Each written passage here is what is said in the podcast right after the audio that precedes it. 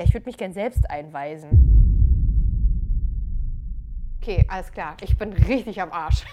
Ich bin richtig am Arsch. Das war die schlimmste Nacht in meinem Leben.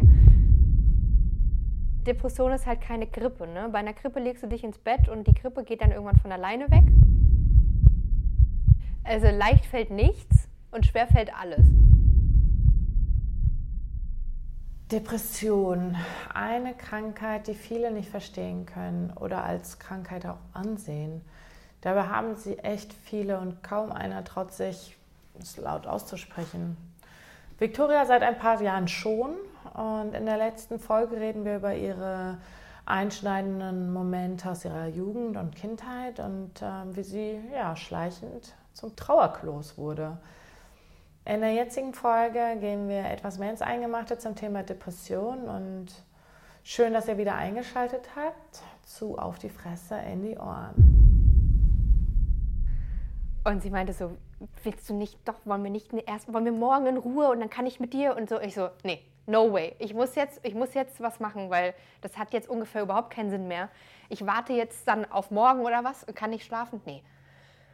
Und dann hatte ich dann halt nebenbei halt schon rausgesucht, wo ich halt hingehen kann. Und dann bin ich halt, habe ich mir, er war noch wach. Ich habe ihm dann geschrieben und meinte so, ich komme jetzt drüber und hole Sachen. Ähm, es war irgendwie so nachts um zwei oder so. Und ich bin dann rüber und er saß da halt auf dem Bett wie so ein Häufchen Elend und war halt auch völlig so, was willst, willst du jetzt wirklich und was machst du dann da also jetzt? Und also ich war so, kann ich jetzt nichts, kann ich jetzt nichts zu sagen, keine Ahnung. Ich wusste auch überhaupt nicht, was ich einpacken soll. Ich habe halt so ein paar Schlipper und meine Zahnbürste und so eingepackt habe mir ein Taxi gerufen und bin dann halt mit dem Taxi in die Klinik gefahren.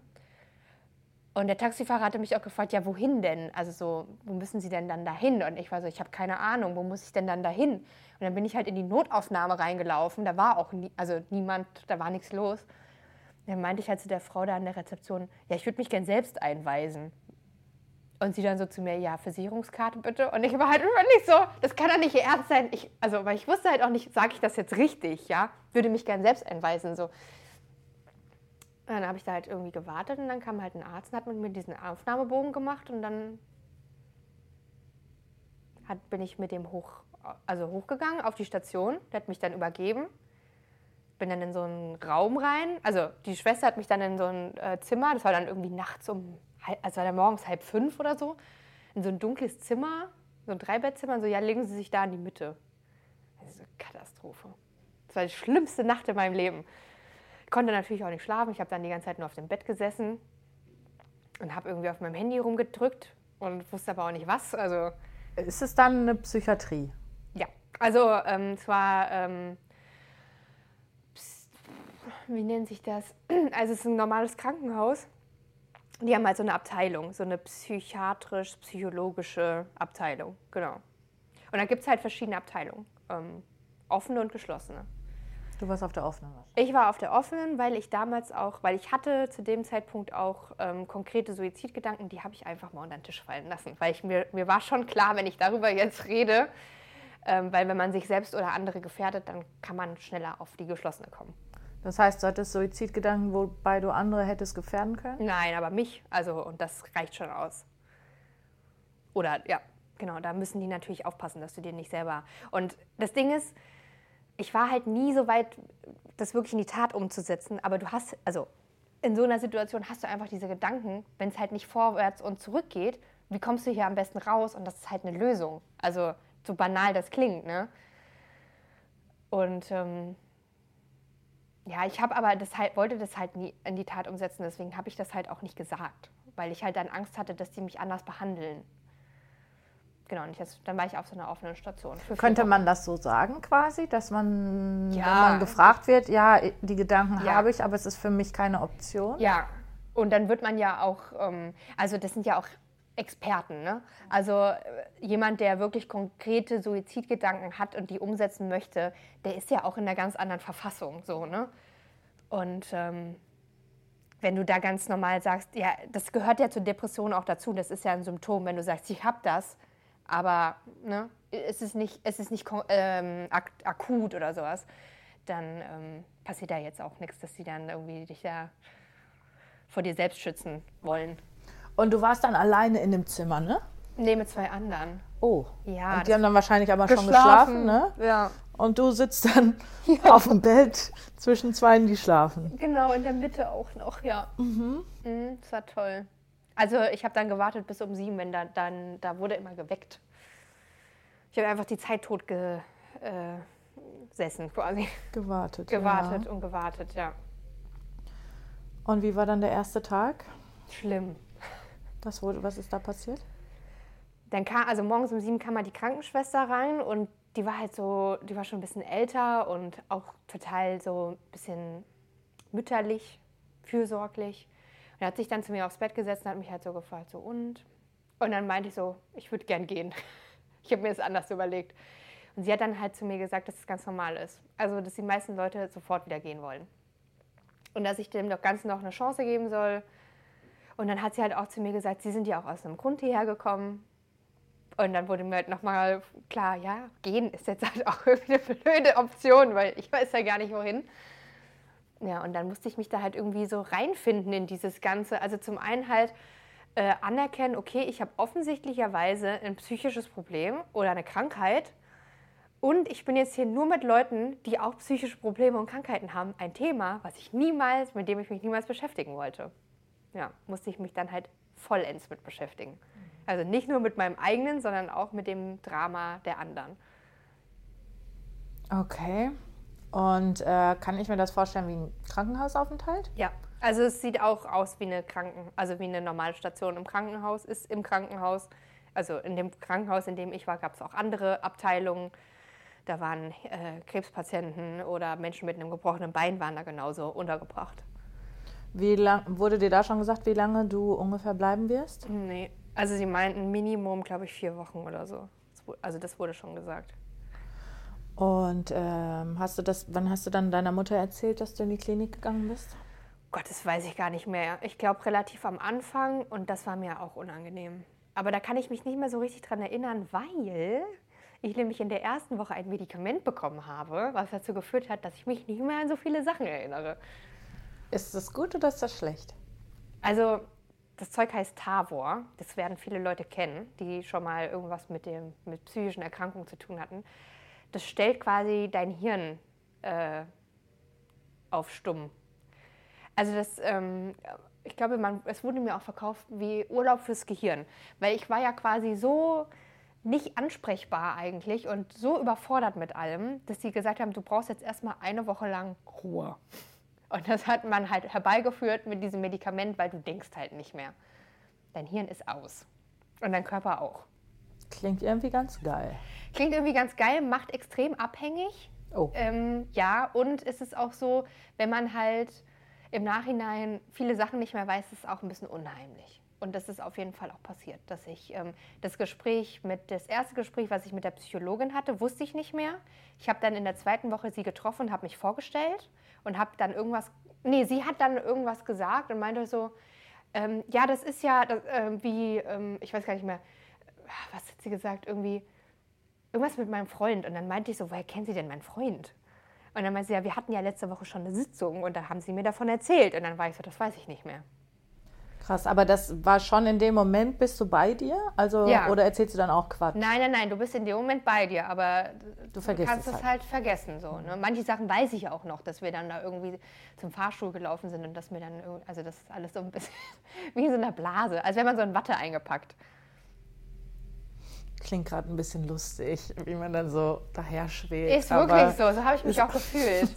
ja, ist überhaupt nicht lustig, aber die Vorstellung. Äh, ja. Und ähm, das heißt, ihr hattet einen Tagesablauf, einen geregelten Tagesablauf? Genau. Jeden Tag? Morgen um sieben wurde geweckt, dann gab es was zu essen, Frühstück. Danach äh, Morgenrunde, wo man mit allen auf der Station zusammengesessen hat und so darüber erzählt hat oder erzählen konnte, wie es einem geht. Also, das war mein Magen. Ähm, und danach haben so Therapien angefangen. Also wir hatten zum Beispiel Sport, ähm, meistens morgens, also dass wir so ähm, Gymnastik gemacht haben. Aber es war echt gut, weil ne, gerade wenn man halt irgendwie in so einer lethargischen Phase ist, dann hilft Bewegung extrem. Und dann halt so Kunst, also Ergotherapie, Kunsttherapie und äh, Einzeltherapie und so, genau. Und dann Nachmittag, also Mittagessen und nachmittags hatte man dann meistens frei.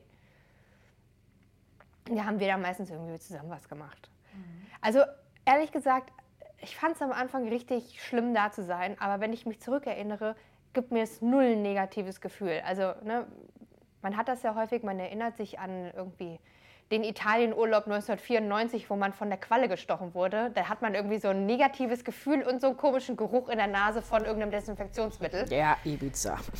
Also so, und dann hat man aber umgekehrt ja auch so dieses, man erinnert sich zurück und hat eigentlich so ein ganz wohlig warmes Gefühl. Und so geht mir das, wenn ich an die Klinik denke.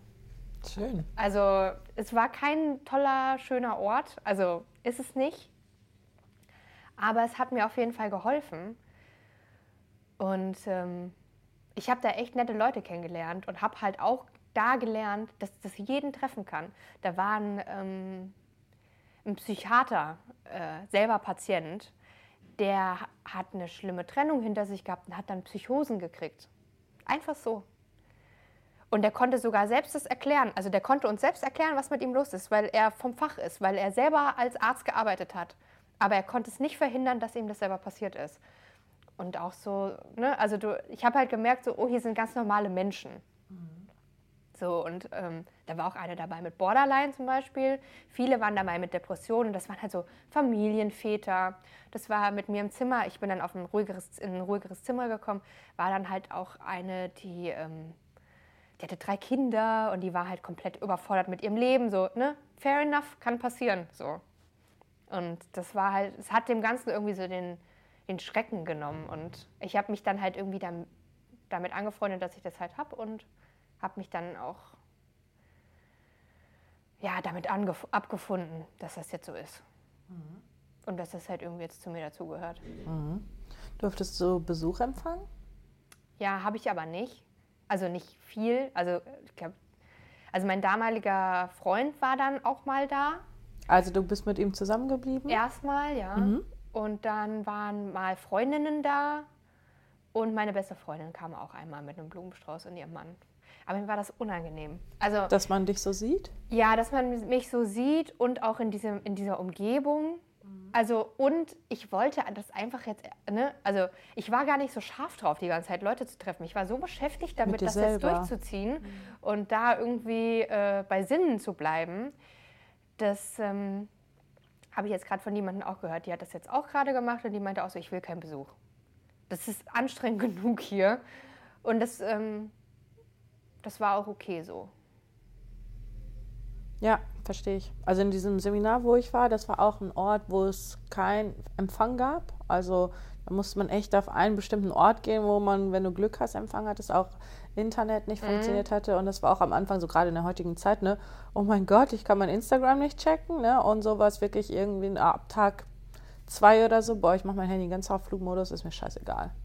So, äh, ich glaube, es ist sogar recht wichtig, wenn man den ganzen Tag eigentlich auch bei sich bleiben kann ja. und nicht dann auch wieder in die Realität zurückgeholt wird, ne? Ja, wir haben halt auch zum Beispiel kein Fernseher in den Zimmern gehabt und ähm, ich hatte dann zwar meinen Laptop da, ähm, aber meistens um abends einen Film zu gucken. Also so, wenn man im Bett liegt, ähm, habe ich meistens irgendeinen Film angemacht.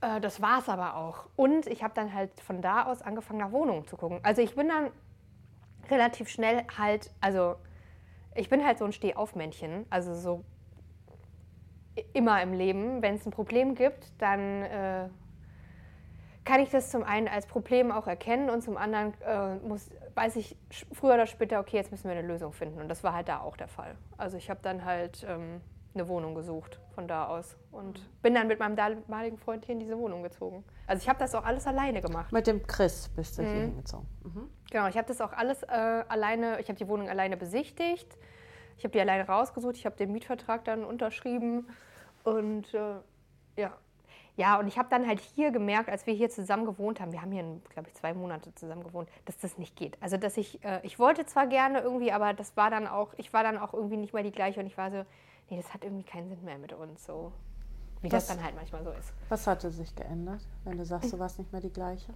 Naja, ich, also in Form von, ähm, dass ich halt auch nicht mehr so der Trauerklos war, ne? Ähm, Hat er dich als Trauerklos auch kennengelernt? nee, Hat ihm die Veränderung, ist ihm die nicht aufgefallen? Wir haben nicht drüber gesprochen. Es war jetzt, äh, es gibt ja so Menschen, die sprechen mehr und manche Leute sprechen halt weniger und das war, glaube ich, so mit das Problem auch, ne? wenn man halt über Probleme nicht sprechen kann und das äh, war dann halt so. Ja, und das hat dann halt irgendwie nicht mehr so richtig gepasst. Also eben auch, weil ich halt gemerkt habe, okay, man muss über Sachen sprechen, das ist wichtig und so weiter und ja, da war er, also ich glaube auch so dieses ganze Klinikding, da hat sich so viel verändert und man lebt sich dann vielleicht auch so auseinander. Auch, man will vielleicht zusammen sein, aber man ist halt irgendwie nicht füreinander gemacht. So, so ist das halt im Leben. Wie kann ich mir einen Tag von einem Depressiven vorstellen? Mm, Welche, welche Hürden sind da? Was, was fällt besonders schwer? Was, was Alles. fällt leicht? Also leicht fällt nichts und schwer fällt alles. Also so, ähm, wenn man, also Depressionen kommen ja in Episoden. Also das heißt, wenn man ähm, an einer Depression erkrankt war, wie ich jetzt zum Beispiel, ähm, und ich hatte dann so eine Episode, heißt es nicht, dass es mir jetzt so geht wie jetzt vor ein paar Jahren noch. Also gar nicht. In so einer depressiven Episode bei mir, also es ist ja auch unterschiedlich, aber meistens ist es so, ähm, ich fange mal morgens an, du willst nicht aufstehen. Also du hast keine Energie, aufzustehen, du weißt auch nicht so richtig, wofür du aufstehst, du möchtest nicht aufstehen. Dann ra- rabbelst du dich vielleicht auf, weil du aufs Klo gehen musst, dann gehst du aufs Klo. Dann knurrt irgendwie der Magen, dann guckst du in den Kühlschrank, da ist aber nichts drin, weil du hast halt auch nicht eingekauft. Dann isst man halt irgendwas, wenn überhaupt, oder man isst halt nichts und dann geht man vielleicht auch wieder ins Bett. Dann macht man halt irgendwie den Fernseher an oder eine Serie oder so und dann lässt man sich halt irgendwie berieseln und grübelt die ganze Zeit und äh, ja, eigentlich kann das so einen ganzen Tag ausfüllen. Muss dir halt irgendwie Essen beschaffen.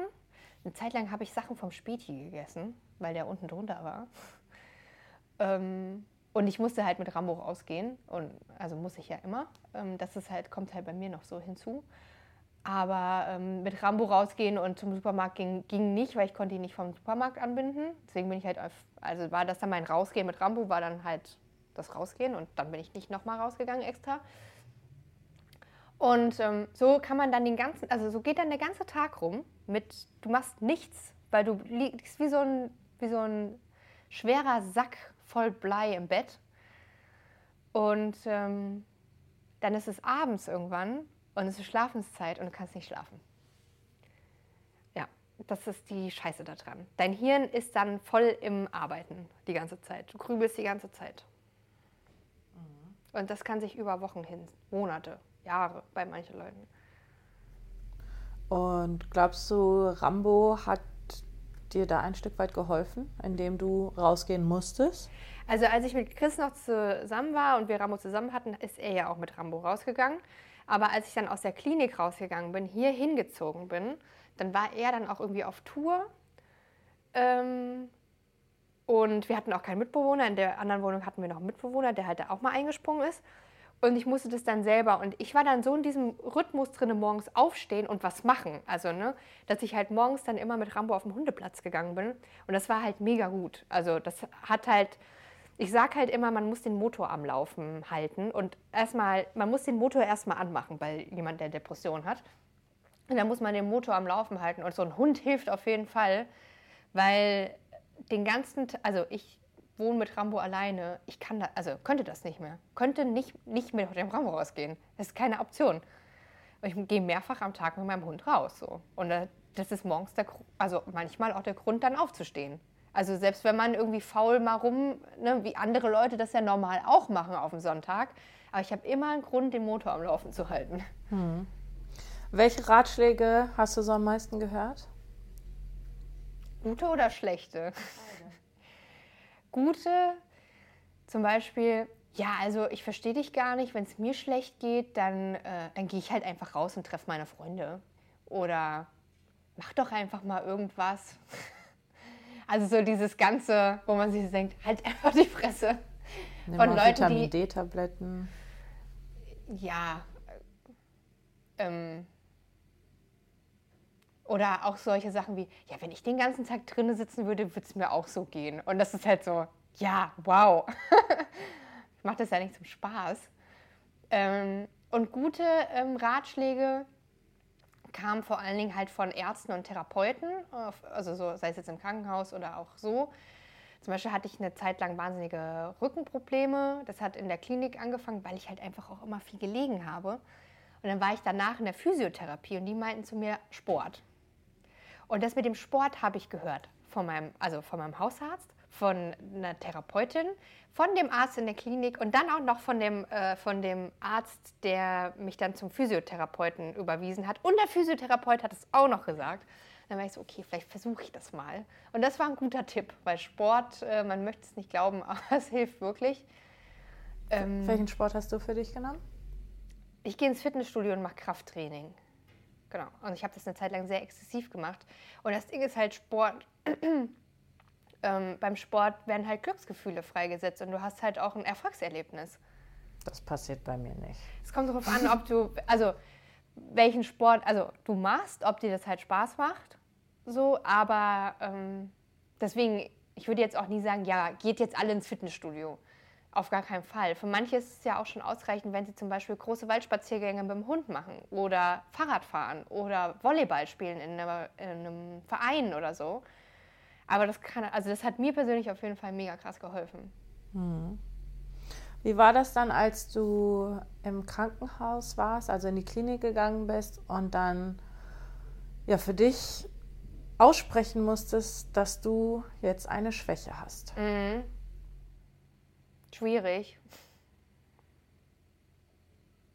Ja, das war schon schwierig am Anfang auf jeden Fall. Vor dir selbst? Ja, vor mir selbst und auch vor anderen natürlich, ne? weil das Thema Depression ist halt immer noch mit so vielen Vorurteilen behaftet und es ist nun mal eben auch, also weil du meintest jetzt auch gerade eine Schwäche und so wird es halt auch in unserer Gesellschaft gesehen. Wenn jemand Krebs hat, würde, glaube ich, niemand auf die Idee kommen, das als Schwäche zu bezeichnen. Ja. Oder wenn jemand einen gebrochenen Fuß hat. Aber bei Depression sagt man halt eine Schwäche. Und, aber das ist ja genau auch sinnbildlich dafür, wie das einfach auch gesehen wird. Genau. Also aber es war gar nicht so gemeint, nee, nee, weil ich das auf, auf einen Post von dir ähm, bezogen hatte. Ja. Aber das ist ja genau das, was. Das ist so Ganz gut, genau. dass du das Wort benutzt hast, weil das ist halt genau das, wie das viele Leute sehen, als Schwäche. Und es ist halt nicht eine Krankheit. Ja. Ähm, absolut, sehe ich genauso. Ich hatte, äh, also es hat auch eine Person in meiner Familie, ich weiß jetzt gerade gar nicht, ob ich sagen darf, wer es ist, deswegen muss ich jetzt ein mm, nee, bisschen umschreiben. Ähm, auf jeden Fall für mich auch eine sehr nahestehende Person, die halt auch Depressionen hatte und, und ich konnte damit ich war auch noch sehr jung, deswegen konnte ich sowieso nicht wirklich damit umgehen. Aber mhm.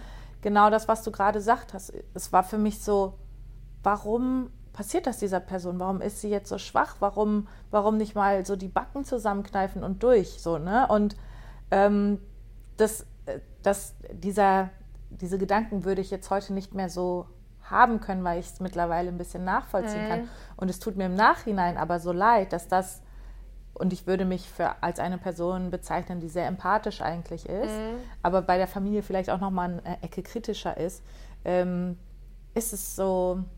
Deswegen kann ich halt beide Seiten verstehen. Einmal zu sagen, ähm, man darf es nicht als Schwäche ansehen, weil es ist eine Krankheit und das ist es halt. Ähm, ich kann aber auch die andere Seite verstehen, dass man es einfach nicht greifen kann, was diese Krankheit ausmacht. Ja, ich glaube, man muss sich immer vor Augen halten, dass die, dass Depression auch eine Krankheit ist, die man ja zum Beispiel auch im Hirn nachweisen kann. Ne? Also wenn du jetzt ja zum, also kann das jetzt auch nicht so richtig genau erklären, aber ähm, das hat ja schon was damit äh, mit dem Serotonin zu tun und wenn du dann Tabletten nimmst, also Antidepressiva, die wirken ja quasi dort und ähm, das ist ja schon am Ende ja dann auch körperlich. Denn wenn dein äh, Hirn plötzlich nicht mehr in der Lage ist, irgendwelche Botenstoffe richtig zu verarbeiten oder sowas, dann äh, oder sich richtig zu ver verknüpfen oder so, dann ist das ja auch eine körperliche Krankheit.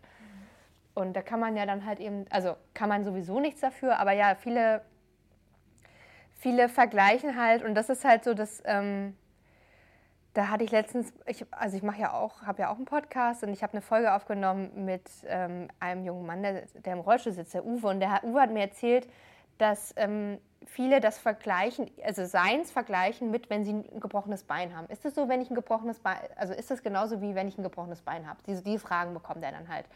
Und ähm, ich glaube, das ist halt so, Menschen, die mit dem Thema Depression noch nicht in Berührung gekommen sind, vergleichen Depressive mit, ich, wenn, also, ne, ich hatte mal eine schlechte Phase, mal Liebeskummer, da musste ich mich halt ein bisschen zusammenreißen. Das übertrage ich dann eben auf diese andere Erkrankung. Also so, ich hatte jetzt ein gebrochenes Bein, ist es jetzt genauso, wie wenn ich im Rollstuhl sitze? Ich glaube, man muss halt einfach aufhören, das vergleichen zu wollen und vielleicht einfach zu ak also akzeptieren, dass man manche Sachen gar nicht greifen kann oder verstehen kann und dann einfach empathisch also ist. Mhm und einfach sagt, das kann ich mir gar nicht vorstellen, wie sich das anfühlt, aber ich denke mal, dass es wirklich auch schlimm ist. So, ne? Ja, absolut. Man, mehr muss man ja auch gar nicht sagen.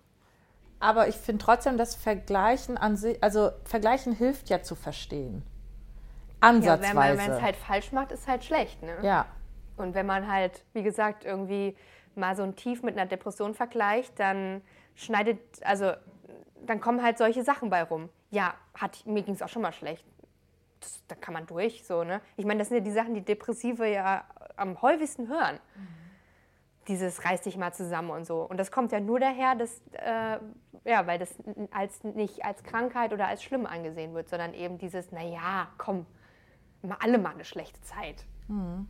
Ja. Ich habe dich gerade unterbrochen, ähm, als es um das Thema Schwäche ging. Ähm, vor wem war es am härtesten ja, im Prinzip bekannt zu geben, ich gehöre jetzt auch dazu, dass ich eine Depression habe. Ja, vor der Familie ist das halt wahnsinnig unangenehm, ne? Also man hat ja eigentlich ein sehr, also ich habe ein sehr enges äh, Verhältnis zu meiner Familie und ähm, das dann eben, weil das ist ja auch so, du gibst so einen ganz tiefen Einblick in einen Bereich, in den du sonst nie, also niemanden so richtig reingucken lässt, nämlich halt deine Seele. Weißt du, was ich meine? Ja. Also man kennt sich gut und so weiter, aber ähm, also jetzt auch mit Freunden und so weiter, ähm, auch wenn ich jemanden richtig gut kenne, so einen ganz tiefen Einblick in die Seele hat man ja nicht. Und will ich auch gar nicht haben. Also weißt du, was ich meine? Das ist ja auch was ganz Intimes. Und ähm, wenn man dann halt sagen muss, ja, irgendwie irgendwas ist da halt faul und mir geht es halt nicht so gut. Nackt machen ist immer schwer. Ja, und das war am schwersten vor der Familie. Nicht vor dir selber? Nee, vor der Familie war es noch schlimmer. Weil du es dann aussprechen Weil ich dann, musstest? ja, und erklären musste natürlich. Ne? Vor mir selber musste ich es ja nicht erklären, denn auch so, wenn du Gedanken hast oder Gefühle hast, die, die, erklärst du ja nicht vor dir selber, die hast du halt einfach. Ja. Aber wenn du die dann halt deiner Familie erklären musst, dann ja, das war nicht so toll. Mhm. Wie war denn die Reaktion von denen? Nicht absolut normal. Nicht, also verständnisvoll. Nicht absolut normal? Nee, absolut normal. Ach so. Also nicht schlimm, nicht, äh, genau, ich wollte eigentlich, genau, aber absolut normal und ähm, absolut verständnisvoll und natürlich geschockt auch, ist klar, aber ähm, ja, meine Mutter hat mir dann gleich sofort ein Riesenpaket geschickt ins Krankenhaus. Mhm. Was war da drin? Bettwäsche. Snoopy-Bettwäsche war da drin, damit ich mein Bett da beziehen kann. Süßigkeiten, irgendwelche Sachen, die mich aufmuntern, Bücher, so, so Sachen, ja. Hat dir das gut getan? Auf jeden Fall. Ich habe dann auch seitdem nur noch in dieser Snoopy-Bettwäsche gewaschen. Ich habe die dann im, äh, geschlafen. geschlafen. Ich habe die dann immer gewaschen im Krankenhaus und in den Trockner gesteckt und dann habe ich die direkt wieder draufgezogen. Wie süß. Gab es eine Veränderung bei Menschen in deinem Umfeld? Ja. Wie welche? Viele Leute können damit nicht umgehen. Das ist Fakt. Viele Leute, meinst du damit deine Freunde? Ja, ich hatte auch Freunde. Also ähm, habe auch so Sa Sachen gehört wie, ähm, ich kann dich nicht im Krankenhaus besuchen, denn mit sowas will ich nichts zu tun haben. Oder ja, mit sowas, also damit kann ich nicht umgehen. Ähm, und aber es ist ja schon ein Unterschied zu sagen, ich kann dich nicht besuchen kommen, weil ich äh, will damit nichts zu tun haben und ich kann dich nicht besuchen, weil ich damit nicht umgehen kann. Mhm. Also finde ich, ist auf jeden Fall ein himmelweiter Unterschied, weil man kann natürlich nicht von ich, nee. jedem erwarten, dass er damit umgehen kann, so, ne? aber nee. die Aussage, ich will damit nichts zu tun haben, ist natürlich schon hart. Ne? Ja, die kam auch, also so, also ohne, ohne den Zusatz, ich kann damit nicht umgehen. Viele konnten halt damit nicht umgehen, so. Also wie gesagt, ich wollte ja eh keinen Besuch in der Klinik haben, deswegen war das äh, jetzt gar nicht auf die Klinik bezogen, sondern eben halt auch mit dem, ähm, ja, dass Menschen mich dann halt anders gesehen haben plötzlich, ne? Eben mit einer Schwäche oder auch, da kam häufiger auch dieses Ding, naja, ne, da muss man sich halt mal ein bisschen zusammenreißen. Also Unverständnis kam halt auch viel und es hat sich natürlich selektiert dann. Das war dann schon so, dass viele Leute in meinem Umfeld dann nicht mehr in meinem Umfeld waren, auch weil ich das nicht wollte. Weil mir ging es halt schon schlecht genug damit, dann brauchte ich nicht noch Menschen, die mir dann auch irgendwie noch die ein schlechtes Gefühl geben. Und das gehört halt irgendwie so auch dazu. Und wenn jemand damit nicht umgehen kann, ist es auch vollkommen okay, aber dann können wir halt auch nicht befreundet sein. Das ist halt einfach so. Findest du das gut oder schlecht? Naja, also ich sag's mal so, in den letzten Jahren hat sich mein Umfeld extrem verändert und ich finde das gut, denn ähm, ich habe vor allen Dingen mit Menschen zu tun, die äh, offen über solche Sachen sprechen können, die keine Berührungsängste haben vielleicht auch und wo man auch Schwächen zulassen kann. Also auch, ne, wo man dann sagen kann, ähm, da, also auch, das geht halt viel tiefer. Ne? Also wenn ich mit, mit meinen Freunden nicht über ähm, meine Probleme und Gefühle und so und meine Defizite in Anführungszeichen sprechen kann, zum Beispiel sagen kann, ja, da bin ich vielleicht irgendwie manchmal ein bisschen aufbrausend oder sowas, dann sind das halt auch keine richtigen Freunde. Dann ist das halt so eine Freundschaft, die halt auf was anderem basiert, irgendwie, keine Ahnung, auf, dass man zusammen feiern gehen kann oder so. Ja, und deswegen, es war am Anfang natürlich hart, ich glaube aber, das ist auch normal im Alter, in Anführungszeichen. Also umso älter man wird, selektiert sich das ja eh immer mehr und man hat einfach auch andere Ansprüche an eine Freundschaft und man, hat, man ist selber auch anders, Ansprüche ans Leben. Ne? Gehen nicht mehr so auf Feiern wie jetzt vor zehn Jahren und da macht man halt andere Sachen mit Freunden. Und dann hat man vielleicht auch mal einen Deep Talk so, ne? Ja, voll. Viel mehr Quality Time. Irgendwie. Ja. Ja finde ich auch wichtig, sich mit Leuten auch zu umgeben, die nahrhaft für einen sind und einem positive Energien so quasi mitgeben. Ja, und halt auch umgekehrt. Also so, ne, das ist ja ein Geben und Nehmen und ja, ähm, ich finde halt auch, ähm, ich hatte das ja vorhin schon gesagt mit dem, mit dem Ex, dass ich da auch dieses Gespräch auch nochmal gesucht hätte.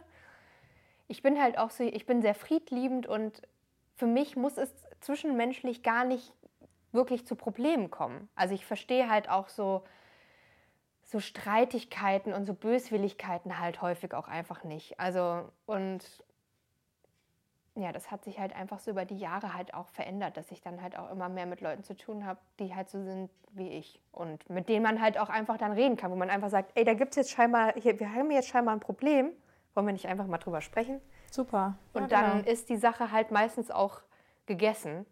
Und das hat auch was damit zu tun, auf sich selber zu achten, ja. Und keine negativen Gefühle äh, um einen die ganze Zeit äh, zu scharen und negative Menschen und sowas. Ja, richtig gut. Glaubst du, man kann es ohne Hilfe aus einer Depression schaffen? Würde ich ähm, verneinen. Ähm, man kann es vielleicht schaffen, aber ich würde es nicht als Tipp geben, auf gar keinen Fall. Und ähm, eine Depression ist halt keine Grippe. Ne? Bei einer Grippe legst du dich ins Bett und die Grippe geht dann irgendwann von alleine weg. Also mit Tee und äh, warm halten und so. Natürlich sollte man jetzt nicht dann im Bikini draußen rumspringen, da kann man eine Lungenentzündung bekommen. Aber bei einer, oder bei einer Erkältung, sagen wir mal eine Erkältung, ähm, die geht ja von alleine wieder weg. Aber bei einer Depression ist das halt eigentlich nicht der Fall. Und wenn man da halt nichts macht, dann, das ist halt wie, als wenn du so ein äh, Dinosaurierpflaster auf eine alternde Wunde klebst, ja kannst halt so tun, als wäre es jetzt wieder okay, aber unten drunter wird es nicht besser. Süßer und ekliger Vergleich, ja. ähm, was sind erste Warnsignale für Betroffene? Ja, so erste Warnsignale also sind natürlich so dieses, dass man, dass man merkt, dass man sich verändert. Also, dass einem vielleicht plötzlich Dinge nicht mehr Spaß machen, die einem vorher Spaß gemacht haben, Hobbys oder dass man sich nicht mehr so gerne mit Freunden trifft dass man die Arbeit oder die Uni oder die Schule vernachlässigt, was einem vorher vielleicht auch Freude bereitet hat. Und ähm, dass man so lethargisch wird. Viel grübelt, viel nachdenkt, viel alleine ist, müde und abgeschlagen ist. Ich glaube, das sind schon so diese ersten Signale. Es kann natürlich immer auch was anderes sein, aber das könnte eben auch auf eine Depression hinweisen. Und dann steigert sich das natürlich. Man fühlt sich immer schlechter und so weiter. Suizidgedanken auf jeden Fall, Alarmsignal. Mhm. Und ähm, welche Hilfe hat dir auch geholfen, jetzt abgesehen von der professionellen Hilfe? Gab es da irgendjemand, der dich vielleicht aufbauen konnte? Naja, also das ist ja so, dass es viel mit dir selber zu tun hat und du musst es auch selber lösen am Ende. Also professionelle Hilfe ist halt eine Krücke dabei und auch äh, natürlich in vielen Bereichen auch so ein Augenöffner, ne, dass man dann auch weiterkommt. Aber ich würde jetzt nicht sagen, irgendjemand in meinem Freundeskreis oder so hat mir da jetzt besonders geholfen, weil ich das auch gar nicht wollte. Ich wollte das auch niemanden aufbürden, mir helfen zu müssen. Ähm, mir persönlich hat aber geholfen, zum Beispiel ähm, Bücher zu lesen oder auch im Internet ähm, auf bestimmten Webseiten oder halt irgendwie auch so YouTube-Videos von irgendwelchen Leuten, die sich professionell mit dem Thema beschäftigen, mir anzugucken und äh, da irgendwie so einen einseitigen Austausch zu haben quasi. Mhm. Ja. Gab es in der Therapie so einen Schlüsselmoment? Oder ein Rat, ich meine, du hattest ja gerade schon gesagt, Sport hat dir mhm. jeder geraten, aber gab es irgendwo vielleicht einen Schlüsselmoment, wo du gesagt hast, ah, da ist also, so läuft der Hase. Ja, ich glaube, so ein Schlüsselmoment ist, dass man einsieht und versteht, dass man seines Glückes Schmied ist. So. Also, dass man alleine dafür verantwortlich ist, wie es einem geht. Und es gibt viele Menschen da draußen, die haben ganz schlimme Schicksale und die haben das dann in die Hand genommen und haben gesagt, ich suche mir jetzt Hilfe und ich versuche jetzt, dass es mir besser geht. Kein Garant dafür, dass es einem dann immer gleich oder ne, das, ist, das ist harte Arbeit, aber schon mal zu verstehen, ich habe es selber in der Hand. Also auch wenn ich jetzt zum Beispiel was Schlimmes in der Vergangenheit erlebt habe, ähm, sei es jetzt irgendwie, eine, dass die Eltern irgendwie gewalttätig waren oder sowas, du kannst halt Du wirst halt niemals, oder jetzt auch ne, mit meinem Ex-Freund da, du wirst niemals in diese Zeit zurückgehen können, die Zeit zurückdrehen können, äh, das, die Situation verändern können. Und du wirst auch merken, dass wenn sich jemand bei dir entschuldigt, dass es die Sache nicht besser macht. Denn du musst es selber für dich verarbeiten. Und das muss man selber machen. Und eben diese Erkenntnis, ich kann das auch selber angehen. Es funktioniert vielleicht nicht immer 100 Prozent und nicht immer gleich. Manchmal dauert es sehr lange. Aber ich habe eben mein Leben selber in der Hand. Das war für mich auf jeden Fall ähm, maßgeblich und unfassbar wichtig.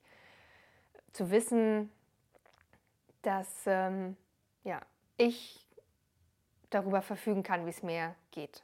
Und dass ich zum Beispiel auch solche Sachen, ähm, wie jetzt zum Beispiel das mit meinem Ex-Freund, was ein ganz gutes Beispiel ist, da bin ich ja jetzt ja auch nach vorne gegangen und versuche das jetzt halt einfach ähm, zu verarbeiten. Und dass ich auch weiß, okay, ich kann das auch. Also ich kann jetzt das machen und dann kann ich das verarbeiten und dann wird es immer, immer kleiner, immer weniger Gewicht haben und irgendwann wird es halt vielleicht ganz verschwunden sein und taucht vielleicht nur noch einmal im Jahr auf und sagt mal kurz Hallo und dann sage ich Tschüss. Mhm. Gut. Das heißt, die Therapie, ähm, die machst du ja jetzt aktuell immer noch? Ja. Ne? Ist es dann für dich ein Alltagsbegleiter? Ja, auf jeden Fall. Also es ist auch Hilfe zur Selbsthilfe, ne, so eine Therapie.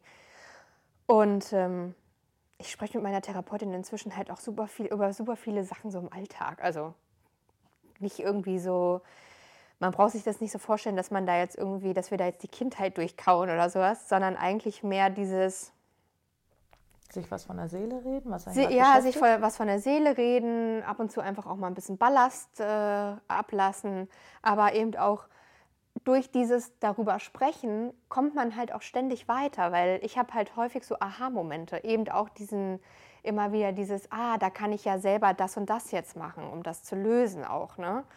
Und das ist halt total wichtig. Dass, Voll ähm, gut. In welcher Situation war das so? Ähm, ja, zum Beispiel beruflich jetzt so. dass ähm, ich bin ja jetzt, mache ja jetzt viel auf Instagram mhm. und lebe ja eigentlich auch davon. Und ähm, ich merke halt mehr und mehr, ja, ich werde jetzt halt auch älter und ne, mit 25 war das halt irgendwie auch noch cooler, ein Selfie zu machen. Jetzt bin ich halt so boah, voll oft so, habe ich gar keinen Bock drauf. Und das ist ich, also ich sehe halt da jetzt nicht meine Zukunft so in zehn Jahren. Vor allen Dingen möchte ich mich nicht mehr abhängig machen von irgendeiner popligen App, die morgen abgeschaltet werden kann, dann bin ich arbeitslos. Hallo, geht gar nicht. Und ähm, darüber spreche ich dann auch viel mit meiner Therapeutin, weil ich bin halt so ein Freigeist. Ich bin niemand, der irgendwo in einem festeingestellten Verhältnis arbeiten möchte. Und da überlegen wir halt auch zusammen, was könnten denn halt so Optionen sein. Und ähm, sie fühlt dann halt auch immer so, oder geht halt auch mal, spricht Ideen an, auf die ich selber dann vielleicht nicht kommen würde. Und sie hat mich letztes Jahr darauf aufmerksam gemacht, dass ich doch auch nochmal studieren könnte. Und es spukt schon die ganze Zeit seitdem, also seit einem Jahr, glaube ich, jetzt in meinem Kopf rum. Und jetzt habe ich halt den Entschluss gefasst, halt wieder an die Uni zu gehen. Und einfach wieder so der Schritt nach vorne. Ne? Mhm. Es ist eine Situation, die fühlt sich nicht mehr so hundertprozentig an. Ich bin ein bisschen unzufrieden vielleicht damit. Wie ist denn die Lösung dafür? Ich kann es selber entscheiden und kann es auch selber machen. Ob ich jetzt 30 bin und nochmal an die Uni gehe, wer, wer soll darüber ähm, bestimmen oder wer sollte das verurteilen oder so. Was studierst du? Ähm, ich würde gerne Geschichtswissenschaften noch studieren. Cool. Und halt langfristig halt auch zum Beispiel ähm, wissenschaftliche Texte publizieren und vielleicht auch einfach mehr für Tageszeitungen oder so arbeiten. Mhm. Schön. Ähm, würdest du sagen, eine Depression kann vergehen? Also nachdem man das jetzt abgeschlossen hat? Ja. Also das gibt ja da gespaltene Meinungen dazu, ob man sagen kann, dass äh, eine Depression geheilt werden kann. Ähm, ich habe mit Ärzten gesprochen, die haben gesagt ja, und dann habe ich mit Ärzten gesprochen, die haben gesagt nein. Also das ist, glaube ich, auch alles noch nicht so, dass man jetzt da die ultimative Weisheit hat. Aber ähm, erstmal eine Depression kann ja jeden betreffen. Also jeder kann, wie ein Beinbruch, ne, kann jedem passieren wenn jetzt morgen irgendwie eine nahestehende Person von dir stirbt, kann es passieren, dass du eine Depression bekommst dadurch, ja, oder irgendwas Schwerwiegendes in deinem Leben passiert. Ähm, oder auch einfach so. Ähm, also potenziell kann das jeder bekommen und potenziell kann man da natürlich auch wieder von wegkommen. Also es gibt immer die extremen Härtefälle, ähm, wo gar nichts hilft, also die wirklich da auch nicht rauskommen.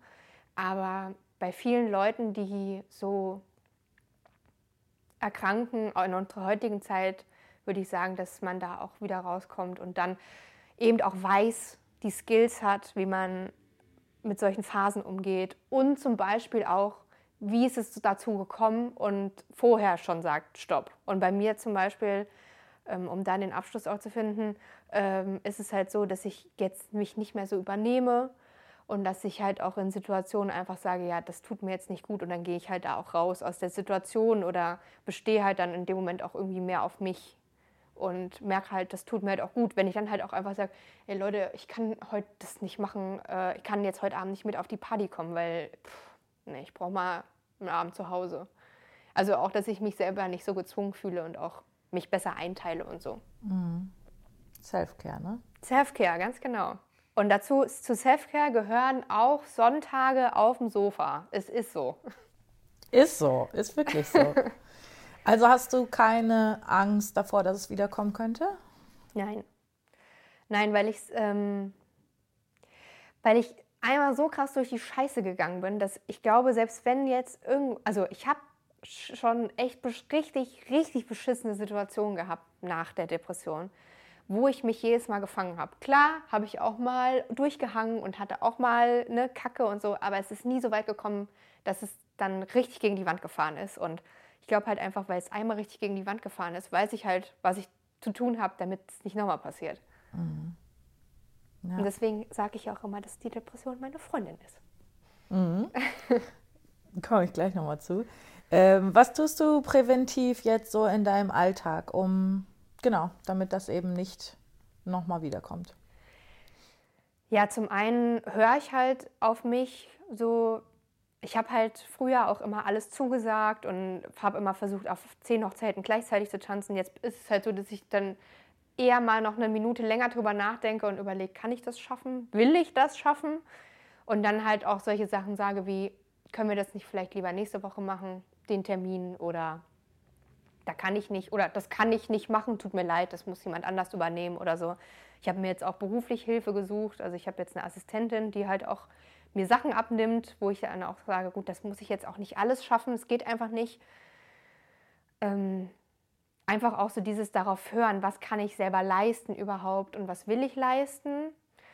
Und präventiv, ja, halt, ähm, ich gehe jetzt wieder zum Sport, das hilft mir enorm. Und ähm, dem, ja, den Motor am Laufen halten, das ist wirklich das Wichtigste. Sobald ähm, das sich, das kann sich halt auch wieder so einschleichen, ne? Und das will ich halt nicht. Deswegen versuche ich immer irgendwie ähm, dabei zu sein und immer, also nicht Vollgas, aber immer Gas zu geben, aber eben auch Pausen an die, zu Zeitpunkten zu machen, die ich mir selber, also wo ich jetzt selber sage, okay, jetzt mache ich eine Pause und nicht der Körper sagt, ich kann nicht mehr, du musst jetzt eine Pause machen. Mhm. So, das ist, glaube ich, so das, was ich sagen würde, dass ich jetzt präventiv mache. Mhm. In, in welchem Jahr warst du in der Klinik? Was war das? 2014. 2014. Und im Januar 2017 hast du das Schweigen gebrochen, so hast du es auf deiner Internetseite mhm. genannt. Ähm, was hat dich dazu bewogen, zu sagen, ich möchte jetzt meine Geschichte erzählen? Ich habe ja dann, als ich dann das akzeptiert hatte, dass ich jetzt eine Depression habe und oder dann ne, auch in Therapie war und dann habe ich mich ja das erste Mal mit dem Thema beschäftigt. Vorher habe ich mich mit dem Thema ja nicht beschäftigt. Und es ist passiert, also ich komme aus der Klinik zurück und es passiert plötzlich etwas, mit dem ich gar nicht gerechnet habe. Ganz viele Leute, die ich gar nicht richtig kenne, schreiben mir Nachrichten, ähm, sprechen mich auf Partys an und dann immer so, ja, wie hast du das gemacht mit der Klinik? Mir geht es auch nicht so gut. Ich hatte auch überlegt, mal sowas zu machen. Und plötzlich habe ich, mein, hab ich mein ganzes Umfeld ganz, also anders auch wahrgenommen. Ne? Dass viele von meinen Freunden und damals meine beste Freundin auch wir haben uns zeitgleich offenbart, dass wir eine Depression haben. Und ähm, dann war halt irgendwie so, krass, Mann, wenn du nicht mal mit deinen engsten Freunden darüber sprichst, wie krass ist das bitte schön, ja? Und vor deiner Familie ist es dir auch peinlich. Was ist das bitte für ein hartes Tabuthema? Und gerade hat, ich hatte auch häufiger so diese Situation, dass ich mich auch zu jung dafür gefühlt habe. Also so dieses, naja, du hast doch alles, ne? Was willst du denn? Und dann habe ich mir halt so gedacht, hä?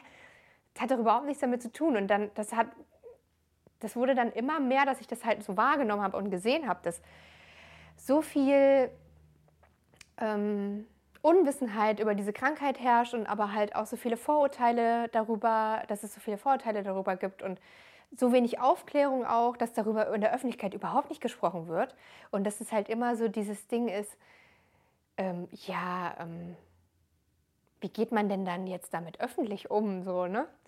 Und dann habe ich irgendwann so gedacht, also fuck it. Ähm, mir war ja schon immer eigentlich relativ egal, ob andere das jetzt irgendwie cool finden, was ich mache oder nicht, oder ob sie denken, oh Gott, deswegen kann ich das jetzt auch einfach öffentlich sagen. Und es war aber wichtig, dass ich quasi schon, also dass ich schon richtig raus war aus dem Loch. Denn ähm, da muss man ja auch mit Reaktionen umgehen und im Internet sind, im, also sind nie, hast du nie 100% positive Reaktionen, das ist ganz normal. Und damit muss man halt auch umgehen können und auch wenn Leute irgendwie sagen, oh, mir geht es auch voll schlecht, was kann ich tun, damit muss man auch umgehen können. Deswegen hatte ich mir damals auch die Stiftung Deutsche Depressionshilfe als Partner gesucht und habe das nicht alleine gemacht und habe gesagt, ich würde gerne mit euch zusammenarbeiten. Genau, und die haben dann auch gesagt, wenn da irgendwas kommen sollte oder so, kann ich denen das auch weiterleiten, die kümmern sich drum und ja, es war mir halt so ein tiefes Anliegen dann als ich irgendwie den Schmerz gesehen habe von so vielen Menschen um mich herum, wo ich gedacht habe, so das kann nicht sein. Ja. Und dann hast du ein Jahr später dein Buch rausgebracht, ne? Die Depression, Letz meine Freundin. Meine Freundin, genau. die Depression. 2018, ja. Letztes Jahr, genau. Ja. Und äh, wie bist du denn auf diesen Titel gekommen? Also der Titel kommt von, also stammt wirklich auch von mir. Ähm, und zwar habe ich zusammen mit der Lektorin und einer vom Verlag gesessen und wir haben so ein bisschen gebrainstormt, wie man denn so das Buch nennen könnte. Und ähm, ich habe, ich bin darauf gekommen, weil es gibt ein Kapitel in dem Buch, das heißt Mein Freund der Kaktus, weil ich hatte halt als Kind mal einen Kaktus als Freund. Und andere haben das voll gejudged, obwohl die halt mit ihren Teddybären gesprochen haben, ja.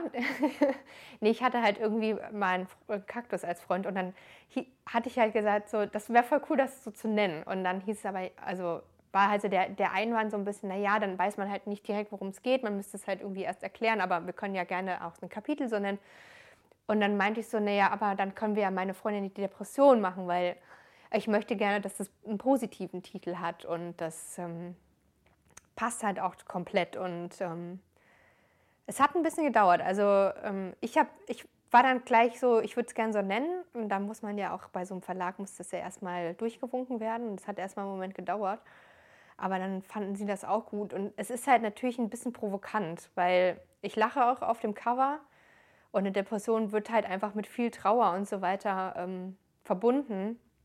Und ich möchte halt, also Ziel meines Buches ist ja vor allen Dingen auch, Menschen zum einen zu sagen, ihr seid ganz normal, also es ist was ganz Normales, das zu haben.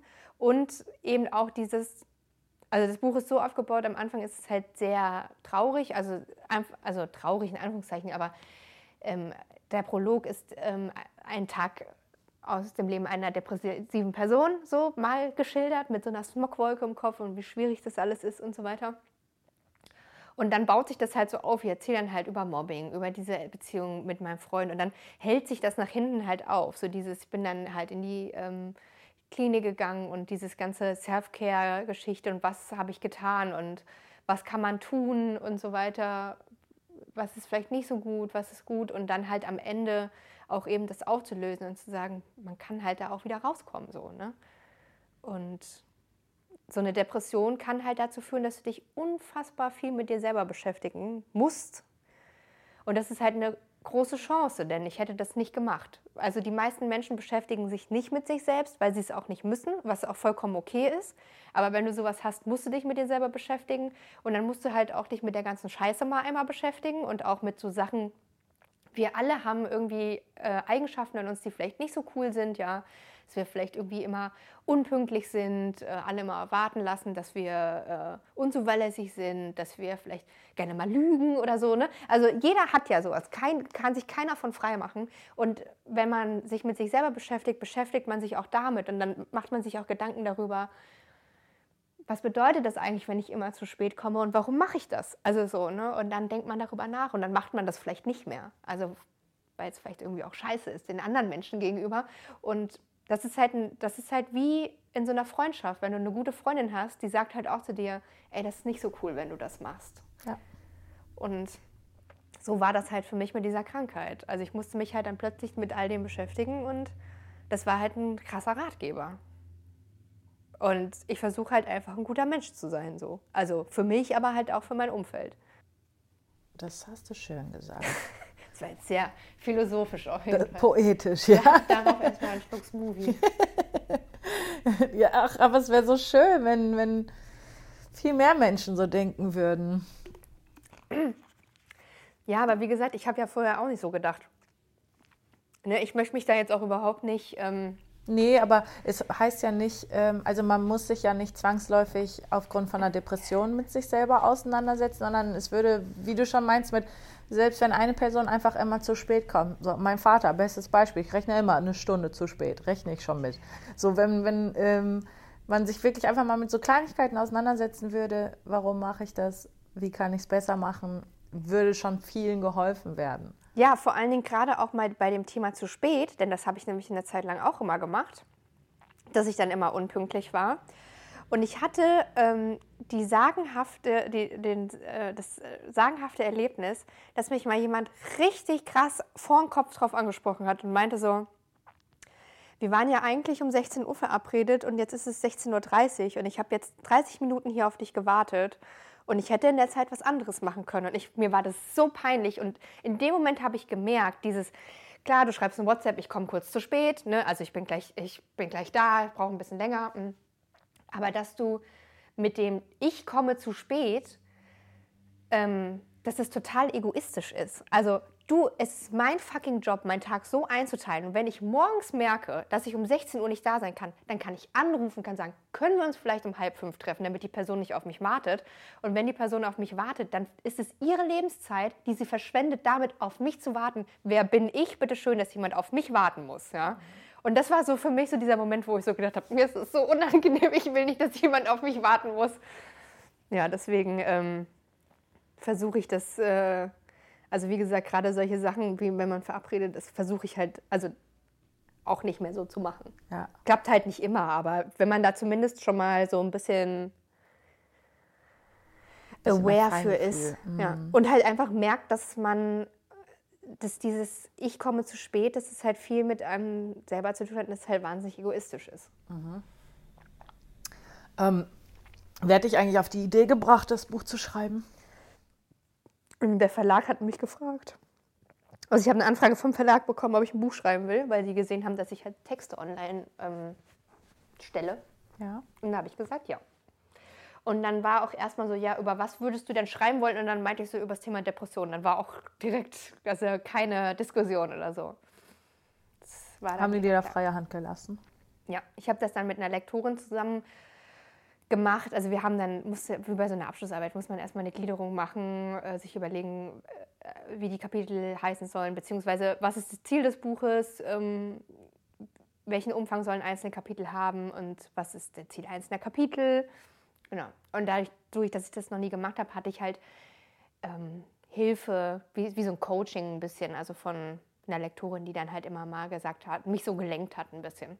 Aber es war sehr viel Arbeit. Ja, glaube ich. Wahrscheinlich auch sehr aufwühlend, oder? Ja, danach konnte ich gar nichts mehr. Weil ich musste ja quasi nochmal durch alles durchgehen.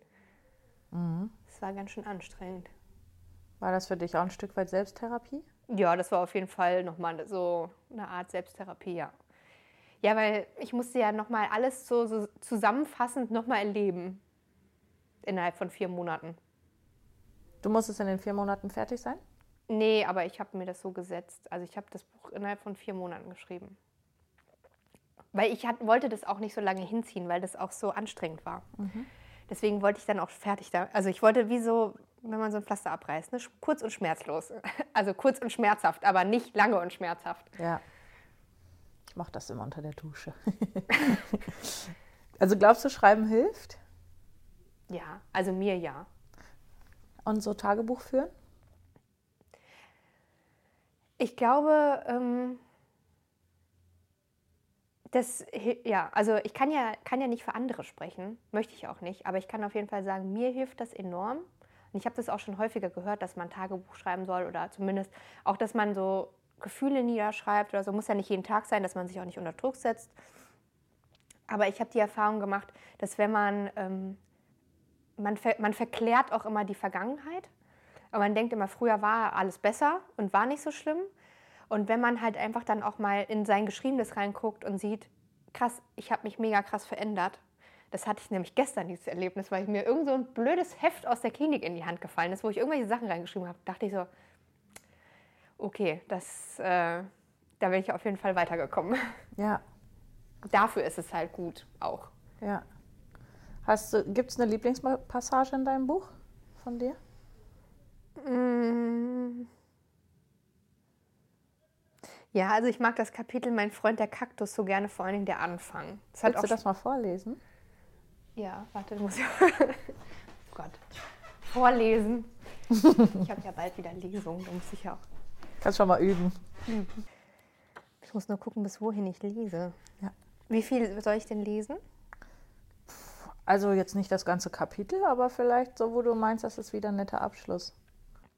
Samstag war bei uns daheim Großreinemache und Einkaufstag. Wir gehörten zu jenen Familien, die immer am gleichen Tag am Wocheneinkauf, den Wocheneinkauf erledigen. Auch gingen wir stets in den gleichen Discounter, seit wir vor kurzem in das Haus meiner Großeltern im beschaulichen Windecken, Windecken gezogen waren. Ich war achteinhalb Jahre alt, aber trotz kontaktfreudiger Ader und ein paar Freundinnen in der neuen Klasse verbrachte ich die Nachmittage und Wochenenden am liebsten alleine zu Hause. Und wenn ich mal draußen war, dann düste ich mit meinem dann düste ich meist mit dem Fahrrad über den nahegelegenen Acker. Deshalb waren die Einkaufstouren mit meinen Eltern ein echtes Highlight für mich. Vielleicht auch, weil ich selten leer ausging. So auch an diesem Tag. Die Märkte waren bereits voll mit Osternaschereien und diversen frühlingshaften Grünzeug, obwohl Ostern noch einen Monat hin war. Zwischen all den Frühblühern und Zwiebelgewächsen, die auf dem Rollwagen in der Obst- und Gemüseabteilung angeboten wurden, standen auch vereinzelt Osterkaktinen mit kleinen lila Blüten. Diese waren zwar nicht so schmuck wie die üppigen Bouquets und Gestecke, erweckten aber meine Aufmerksamkeit, weil sie lustig, stachelig und besonders waren. Auch wie sich das für eine Achtjährige gehört, die unbedingt etwas haben will, probte ich in dem Supermarkt so lange den Aufstand, bis meine Mutter genervt einen der Kakteen samt lila glasierten Übertopf in den Einkaufswagen stellte. Jetzt aber kein Mucks mehr, Madame, sagte sie und schob den Einkaufswagen zielstrebig zum Kühlregal. Ich lief neben dem Wagen her, hielt mich am Gitter fest und bestaunte das Stachelgewächs durch die, Metall durch die Metallstäbe. Neben Brot, Nudeln und anderen Dingen, die ich gänzlich unwichtig fand, stand dieser kleine Kaktus, der nun, mein neues Zimmer, der nun in mein neues Zimmer einziehen würde. Auf der Heimfahrt im Auto beharrte ich darauf, dass mein neuer Kaktus bei mir auf der Rückbank sitzen müsste, und so fuhr mein stacheliger Freund vom, von meinen Händen beschützt die knapp drei Kilometer bis nach Hause auf meinem Schoß. Natürlich konnte ich auch nicht dabei helfen, den Einkauf in den dritten Stock zu tragen, schließlich hatte ich ein fragiles Gut in den Händen. Oben angekommen zeigte ich Winnie, so hatte ich den Osterkaktus kurzerhand getauft, mein gemütliches Zimmer unter dem Dach des dreigeschossigen Hauses, in dem meine Eltern und ich, meine Großeltern und meine Uroma lebten. Ich mochte unser Mehrgenerationshaus und vor allem den großen Garten mit der Schaukel am Apfelbaum. Mein Zimmer war allerdings wirklich sehr überschaubar, viel kleiner als mein bisheriges in Rostorf und vorerst nur mit dem Nötigsten ausgestattet. Bett, Schrank, Schreibtisch und eine Kommode für Spielzeug und Kruschelkram. An der, Dachschräge, an der Dachschräge hing ein Backstreet Boys Poster aus Stoff und mein Bett war mit zahlreichen Kuscheltieren dekoriert. Da mein Zimmer nur ein Dachfenster ohne Fensterbank hatte, sollte Winnie einen Ehrenplatz auf meinem Schreibtisch erhalten. Dieser stand genau gegenüber vom Fenster und sah, war somit der hellste Platz im Zimmer. Am Abend holte ich ihn aber neben meinem Bett, um ihn näher bei mir zu haben und, und ihm ein bisschen von meinem Tag erzählen zu können. Ein sehr einseitiges Gespräch zugegeben, aber das machte mir nichts aus. Als ich am Montag nach Winnies Einzug meinen Klassen Klassenkameraden von ihm erzählte, erntete ich Hohn und Spott. Sogar meine Freundinnen Hilal und Scarlett sahen mich etwas irritiert an. Das war nicht das erste und sollte auch nicht das letzte Mal bleiben, dass ich begeistert von etwas berichtete und auf völliges Unverständnis stieß. Die Reaktion der anderen hatte, hatten mich verunsichert und so fragte ich mich auf dem Heimweg, was daran unnormal sein soll, einen Kaktus als Freund zu haben. Auf halber Wegstrecke, die Grundschule lag nur gut fünf Gehminuten entfernt, blieb ich an dem Fußgängerüberweg stehen und fühlte mich ein bisschen elend. Mir war, als würde ich wirklich, mir, mir war, als würde ich nicht wirklich dazugehören und irgendwie nicht verstanden. Da ich noch keine Lust hatte, nach Hause zu gehen, als Schlüssel kon konnte ich mir das erlauben, setzte ich mich auf die nahegelegene Treppe und aß in Ruhe mein Pausenbrot auf. Ich musste nachdenken. Als ich dann heimkam, rannte ich sofort in mein Zimmer, pfefferte den Ranzen in die Ecke, setzte mich aufs Bett und betrachtete den kleinen Kaktus, wie er da auf meinem Schreibtisch stand. Er war nicht wie andere Kakteen, viel, viel weniger stachelig. Winnie hatte grüne Glieder, die nur am Rand ein bisschen pieksten. Nicht so sehr, dass man sich daran hätte verletzen können, aber immerhin genug, um ein Kaktus sein zu können. Ähm, am Ende der Spitzen, am Ende, an Ende,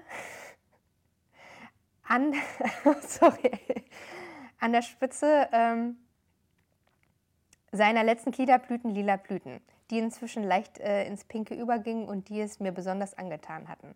So eine schöne Pflanze. Klar, Winnie konnte vielleicht nicht mit Worten auf mich reagieren, aber er ist auf jeden Fall äh, mehr Lebewesen als die doofen Puppen, Stofftieren und Actionfiguren die, der anderen Kinder. Wollten die mir etwa erzählen, dass sie abends nicht zu ihrem Teddy sprachen oder Major Mike ihren Unmut kundtaten? Ich mochte Winnie und beschloss, auf die Meinung meiner Klassenkameraden zu pfeifen. Als meine Eltern am Abend nach Hause kam, erzählte ich ihm beim Abendbrot, was die anderen in der Schule über Winnie gesagt hatten. Meine Eltern schienen es etwas leid zu tun, mich als Außenseiterin zu sehen. Weshalb, weshalb das so war, kann ich mir bis heute nicht recht erklären. Vielleicht ist das typisch Dorfleben, wo jedes kleine Anderssein sofort auffällt, auffällt und Gewicht bekommt. Ja, wir waren anders. Wir lebten in einem Vorort von Frankfurt am Main, wo Ackerfläche zu Bauland wird, wo Neuge Neubaugebiete aus dem Boden sprießen. Der Vorortbahnhof ist morgens überfüllt mit Schlipsträgern in teuren Anzügen und solchen, die damit mithalten wollen. Die Minen so steif wie die Hemdkragen begegen, äh, begeben, sie, begeben sich die Familienväter kollektiv in die Großstadt, während die Mütter zu Hause blieben. Ich bin übrigens nicht im Jahr 1951 geboren, aber in Westdeutschland schien man die gute alte Zeit anhalten zu wollen. Ich selbst bin ein Ostkind, aus Halle an der Saale im zarten Alter von zwei Jahren nach Hessen emigriert. Vom Osten hatte ich natürlich nicht so viel mitbekommen, doch die DDR hat meine Familie tief geprägt. Darum war meine Mutter auch so ziemlich die einzige Mama, die ganztags arbeitete. Aber nicht nur die Tatsache, dass meine Eltern beide einen Fulltime-Job hatten, war exotisch. Meine Mama war erst 16 gewesen, als ich zur Welt kam und damit fast zehn Jahre jünger als die meisten Mütter meiner Klassenkameraden. Auch der Musikgeschmack meiner Eltern entsprach nicht dem Rumtata-Geschunkel, das auf Volksfesten und Maskenbällen lief. Bei uns kam, kam, es schon mal vor, dass Nina Hagen beim Samstagsputz aus dem offenen Fenster trönte und die Nachbar, Nachbarn in Angst und Schrecken versetzte. Wirklich wahr. Mein eigener Musikgeschmack fiel nicht weit vom Stamm. Gern kramte ich, die, äh, kramte ich in dem CD-Regal meiner Eltern, wählte CDs mit auffälligen Covern und legte sie in meinen kleinen CD-Spieler. So entdeckte ich früh meine Liebe für Bands wie die Beatles und die Ärzte, während andere Kinder in meinem Alter weiterhin die Charts rauf und runter hörten. Und nun auch noch Winnie, der ebenfalls weder hip noch modern angesagt war. Ich habe vor lange nicht mehr aus meinem Buch gelesen. Sorry, dass das jetzt so holprig war. Nee, war aber auch ach, war okay. Gibt's Winnie, also wie lange gab es Winnie? Äh, lange. Woran ist er gestorben? Weiß ich nicht, vielleicht hat meine Mama Winnie auch noch, weil meine Mutter hat so einen grünen Daumen, die hebt immer alle Pflanzen jahrelang auf und die werden dann einfach nicht. Ich glaube, Winnie gibt es nicht mehr. Das wäre krass. Was? Wenn er noch da wäre. Nee, ich glaube, er ist nicht mehr da. Nee, die, das sind diese Osterkakteen, die haben diese Glieder und die werden dann immer länger. Ah, ah ja, okay. Das sieht ja fast aus wie Haare. Ja, ist da auch ein bisschen hatte so. Winnie also Haare. Ja, Niedlich. Winnie hatte Haare. Wie ist das für dich, darin zu lesen? Ja, ich habe jetzt wirklich, mein, ich hatte vor ein paar Monaten Lesung und seitdem habe ich mich mit dem Buch nicht mehr so beschäftigt.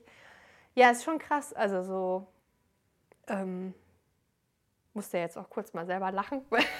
Mit Nena? Mit äh, Nina, Hagen. ja, genau. Ja, weil das, ähm, ja, ich habe das halt mal geschrieben und dann habe ich das natürlich auch hundertmal gelesen, aber jetzt war das äh, schon wieder so ein bisschen weggeschoben. Ne? Ja.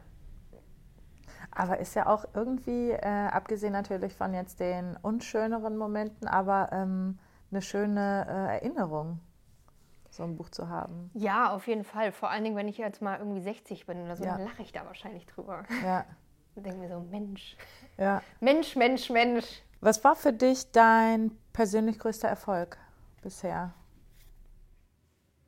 ähm, dass ich die Uni geschafft habe.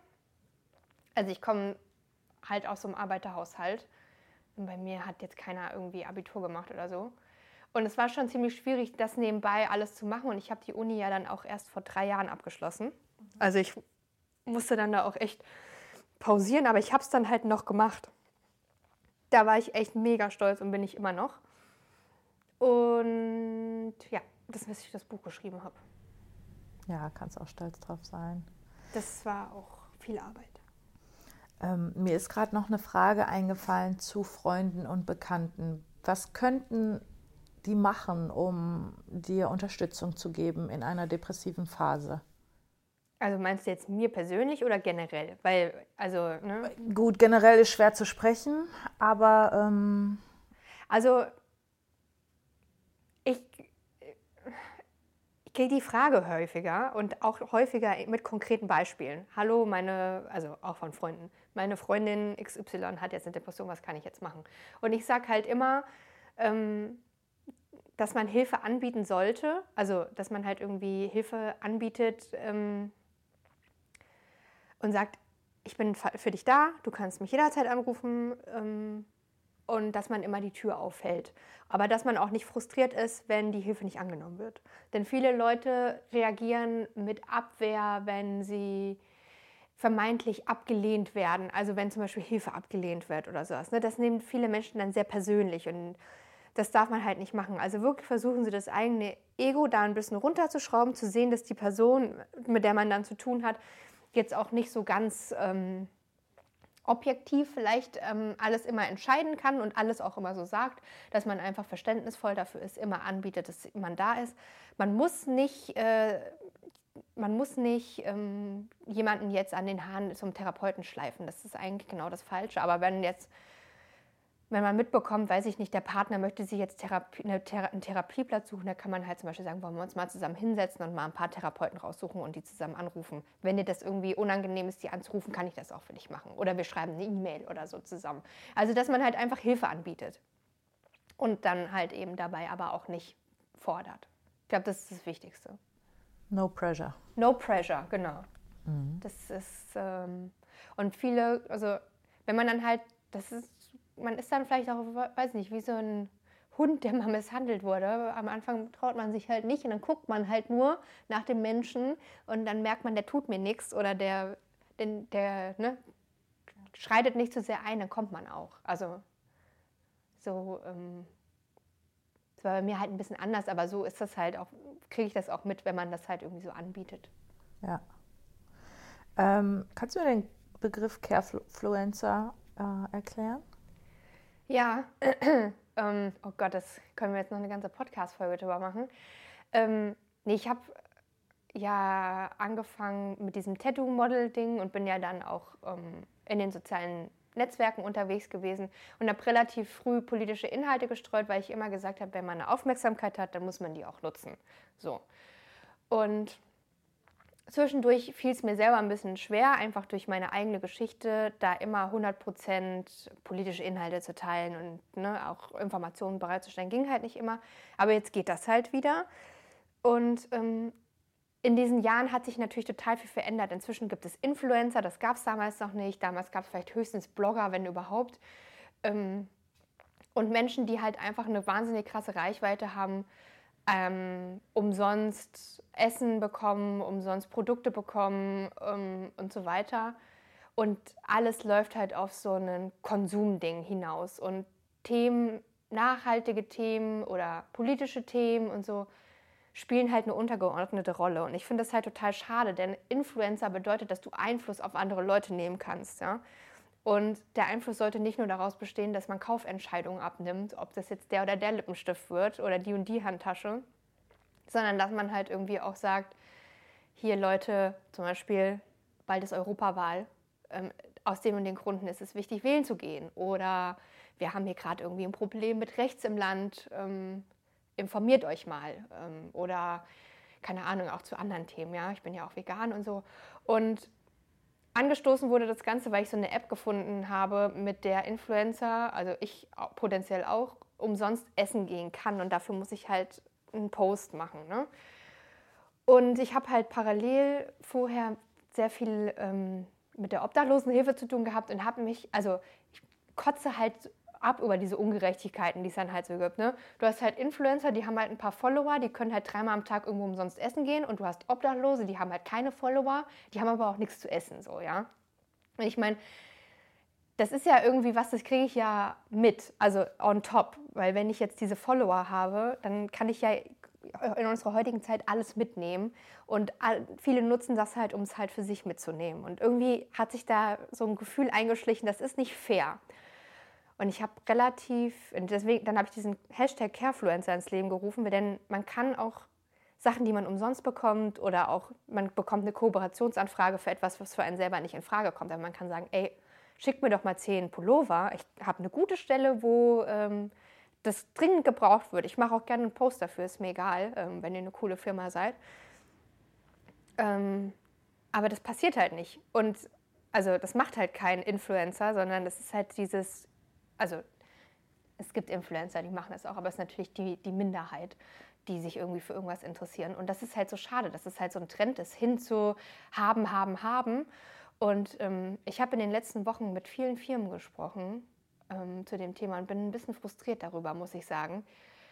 Denn das Feedback ist wirklich ähm, ziemlich eindeutig, nämlich, ja, wir wollen auch nicht, dass Obdachlose unsere Sachen anhaben oder ja, wir machen schon andere Projekte. Also, ne? Ja. Hilfsbereitschaft geht gleich äh, G0. Ja. Und das ist auch sowas, das frustriert mich irgendwie total. Und irgendwie will ich da nicht mehr so, habe ich da auch nicht mehr so Bock mitzumachen. Mhm. Und überlege halt gerade, wie ich das etablieren kann, dass man als Influencer mehr seine ähm, Reichweite für positive Sachen nutzt. Also hat jetzt überlegt, ob ich zum Beispiel ähm, mehr Projekte vorstelle, dass man sagt, okay, ich, ich nehme jetzt mal dieses Projekt und unterstütze die jetzt mit meinen Followern, machen wir eine Spendenaktion oder was weiß ich. Irgendwie sowas. Aber da bin ich jetzt gerade noch dabei. Und ähm, sehr, sehr bewusst. Versuche das so ein bisschen umzulenken, weil mich kotzt das echt an. Bei so vielen Sachen denke ich mir, die kann ich mir halt auch selber kaufen, aber das ist auch eine, ist auch eine ja. andere Sache. auch eine persönliche Entscheidung, aber halt eben dieses, was, was mich halt extrem daran stört, ist dieses Bild, was nach außen vermittelt wird, nämlich Menschen, die alles haben, die im Luxus leben, die sich leisten können, in Anführungszeichen dreimal am Tag essen zu gehen. Und ich weiß halt, dass viele von denen sich das eigentlich gar nicht leisten können und gar nicht dieses Luxusleben leben und hart nebenbei noch arbeiten müssen, obwohl sie 350.000 Follower haben, damit sie ihre Miete bezahlen können. Also weißt du, was ich meine? Und eben dieses Bild vorgaukeln. Und das ist halt auch gefährlich, weil es gucken sich viele junge Leute an, kriegen Minderwertigkeitsgefühle und das. Das wäre jetzt meine zweite Frage. Glaubst du, Social Media trägt seinen Teil zur Depression bei? Auf jeden Fall. Und vor allen Dingen das. Also das in der Hauptsache. Eben dieses äh, Happy-Go-Lucky, dieser Lifestyle, dieses, ähm, ey, ich bin, jetzt, ich bin jetzt hier und ich bin jetzt da und jetzt habe ich den getroffen, oh mein OMG und jetzt, oh, Prada hat mir ein Paket geschickt, oh Mann, ich bin so wichtig, dass Prada mir ein Paket schickt und ich gucke mir das halt an und bin halt so, ja, es ist, ist cool für dich, es freut mich für dich, so, aber ähm, viele Menschen ähm, gucken sich das an, können es nicht differenzieren, wollen es auch, können, werden es nie erreichen, niemals in ihrem Leben. Es ist utopisch. Mhm. Und was man halt auch mal dazu sagen muss, nicht nur die Leute, die sich das angucken, sondern, und dahinter bin ich halt auch in der letzten Zeit noch mehr gestiegen, was passiert denn, wenn morgen Instagram abgeschaltet wird? Hatten wir doch letztens mal irgendwann, da war doch Instagram da down. Ja, aber ich meine wenn es das wirklich nicht mehr gibt, als Einnahmequelle für, oder als Präsentationsfläche. So, das kann, ich glaube, viele Egos da draußen hängen von Likes ab. Ja, Und umso größer die Reichweite, umso größer kann das Ego werden. So. Und es ist enorm wichtig, ähm, seinen Selbstwert nicht von einer Followerzahl abhängig zu machen, und das ist halt für mich auch genau der Grund, dass, warum ich gesagt habe, ich gehe jetzt nochmal an die Uni und ich möchte gern mehr Content kreieren, der auch funktioniert in der Zeitung, der also ne, auch analog einfach funktioniert, ähm, um mich nicht davon abhängig zu machen, weil das ist nicht gut für die Seele. Nee. Würdest du denn jetzt sagen, du bist glücklich? Also ich habe gestern meiner besten Freundin eine Sprachnachricht geschickt und da habe ich mich bei ihr bedankt, weil ähm, wir hatten eine ganze Zeit lang keinen Kontakt und es ist jetzt gerade alles so perfekt. Oh. Ich habe ein bisschen Pipi in den Augen, ja. weil ähm, ich wirklich so in letzter Zeit häufiger diesen Gedanke hatte, geil, ist einfach, macht einfach Spaß, bin glücklich und zufrieden. Vor allen Dingen zufrieden. Also das finde ich halt auch wichtig. Was ist für dich Glück? Ein Gefühl einfach, ne? Also, ähm, dass ähm, man coole Leute um sich hat, dass man schöne Sachen machen kann, beruflich machen kann, worauf man, wo man Spaß hat, worauf man Lust hat. Und ähm, ja, eben nicht so mit so negativen Gefühlen überladen ist. Also halt auch von außen, ne? Man kann ja auch mit vielen Leuten zu tun haben, die einen immer die Scheiße geben, so. Und einfach so ein Gefühl von so einer Zufriedenheit. Das reicht mir schon. Also ich brauche halt auch nicht. Ähm, Glücksgefühle sind bei mir nicht an materielle Dinge gekoppelt. Ne? Also ne, dieses, ich habe mir jetzt ein Auto gekauft, jetzt bin ich voll glücklich. Das würde bei mir auch nicht passieren. Das, dieses Glücksgefühl ist wirklich an dieses Gefühl gekoppelt. Also dieses, dieses Zufriedenheitsgefühl ähm, so in sich ruhend so ein bisschen und mhm. kann einfach so sein, gerade alles. Mhm. Die Last ist so ein bisschen an Vornheim, oder? Ja. Frei. Frei, ja, genau. Wenn du heute zu der kranken Vicky sprechen könntest, was würdest du ihr sagen? Durchhalten weitermachen. Nee, also ich glaube, ich würde wirklich ähm, mich selbst bestärken darin, diesen Weg weiterzugehen, dass es der richtige Weg ist. Und ähm, auch immer wieder wiederholen, dass es besser wird. Denn das ist auch, was ich ähm, gelernt habe. Und ich glaube, das ist auch so eine Sache, die kommt auch im Alter. Der erste Liebeskummer zum Beispiel ist ganz schlimm. Der zweite Liebeskummer ist schlimm. Der dritte Liebeskummer ist schlimm. Der vierte Liebeskummer ist okay schlimm. Der fünfte Liebeskummer, ja, okay. Und so, also, ne? Irgendwann weiß man ja, das Leben geht weiter. Und das würde ich dann auch einfach versuchen zu vermitteln. So, das geht weiter, auch wenn es jetzt scheiße ist, kann es in zwei Wochen die Welt schon wieder ganz anders aussehen. Mhm. Und so lebe ich auch. Cool. Ähm, wenn du, wenn sich jetzt jemand mit deiner Geschichte so ein bisschen identifizieren kann, ähm, was würdest du dem raten? Hm, na, zum einen einfach auf sich selbst zu hören immer, also nicht zu sehr auf das, was andere von einem wollen oder was andere erwarten und auch sagen, sondern auf sich selber hören und den eigenen Weg gehen. So, das finde ich halt immer ganz wichtig und versuche ich auch immer zu vermitteln, dass man nie zu alt ist, um sein Leben zu verändern, dass man sich auch immer aus einer ungesunden Partnerschaft trennen kann und so weiter. Ne? Also nicht in so einem Ding stecken bleiben, was irgendwie sich nicht gut anfühlt für einen selber und immer gucken, was, was möchte ich vom Leben und das dann auch einfach zu machen. Und wenn man ein Tiny House Hotel in Australien eröffnen will, dann muss man halt gucken, wie man das umsetzt. Ja? wie kommst du da jetzt drauf? Meine Mutter wollte das immer machen. Geil. Richtig. Und ich ermutige meine Mutter, das immer zu machen. Ja. Ich glaube, sie ist ein bisschen davon abgerückt wieder. Aber prinzipiell steht dem nichts im Wege. Wir leben in einem Land, wo wir ähm, die Möglichkeiten haben. Und auch, wie gesagt, ähm, auch das Thema Privilegien und so weiter. Zu ein Stück weit kann man sich hier immer noch auch was erarbeiten. Und ich, meine Mutter ist damals mit dem Taschenrechner zu Aldi gegangen, ja. Und ähm, ist, ist auch ein Stück Arbeit eben. So. Und dass man eben auch immer im Hinterkopf behält, dass man auch selber eben viel dazu beitragen kann. Und deswegen einfach mal probieren. Ich finde einfach, probieren geht über studieren. Wenn man es einfach mal probiert und man scheitert, ist es halt auch nicht so schlimm. Lieber ein Ups als hätte wenn. Genau, eben. Ja, das stimmt. Ja, ich habe alle Fragen durch. Wow. Ich ich habe noch nie so lange über mich selber gesprochen. Fusseln am Mund. Ja. Aber ich fand es richtig schön. Also vielen, vielen Dank für jetzt drei Stunden deiner Zeit. Wow, drei Stunden, danke. ja, danke für den Besuch und auch dein Interesse natürlich. Ja, sehr gerne, sehr, sehr gerne. Ähm, ich muss auf jeden Fall jetzt erstmal pinkeln. Ich, mache jetzt hier mal aus.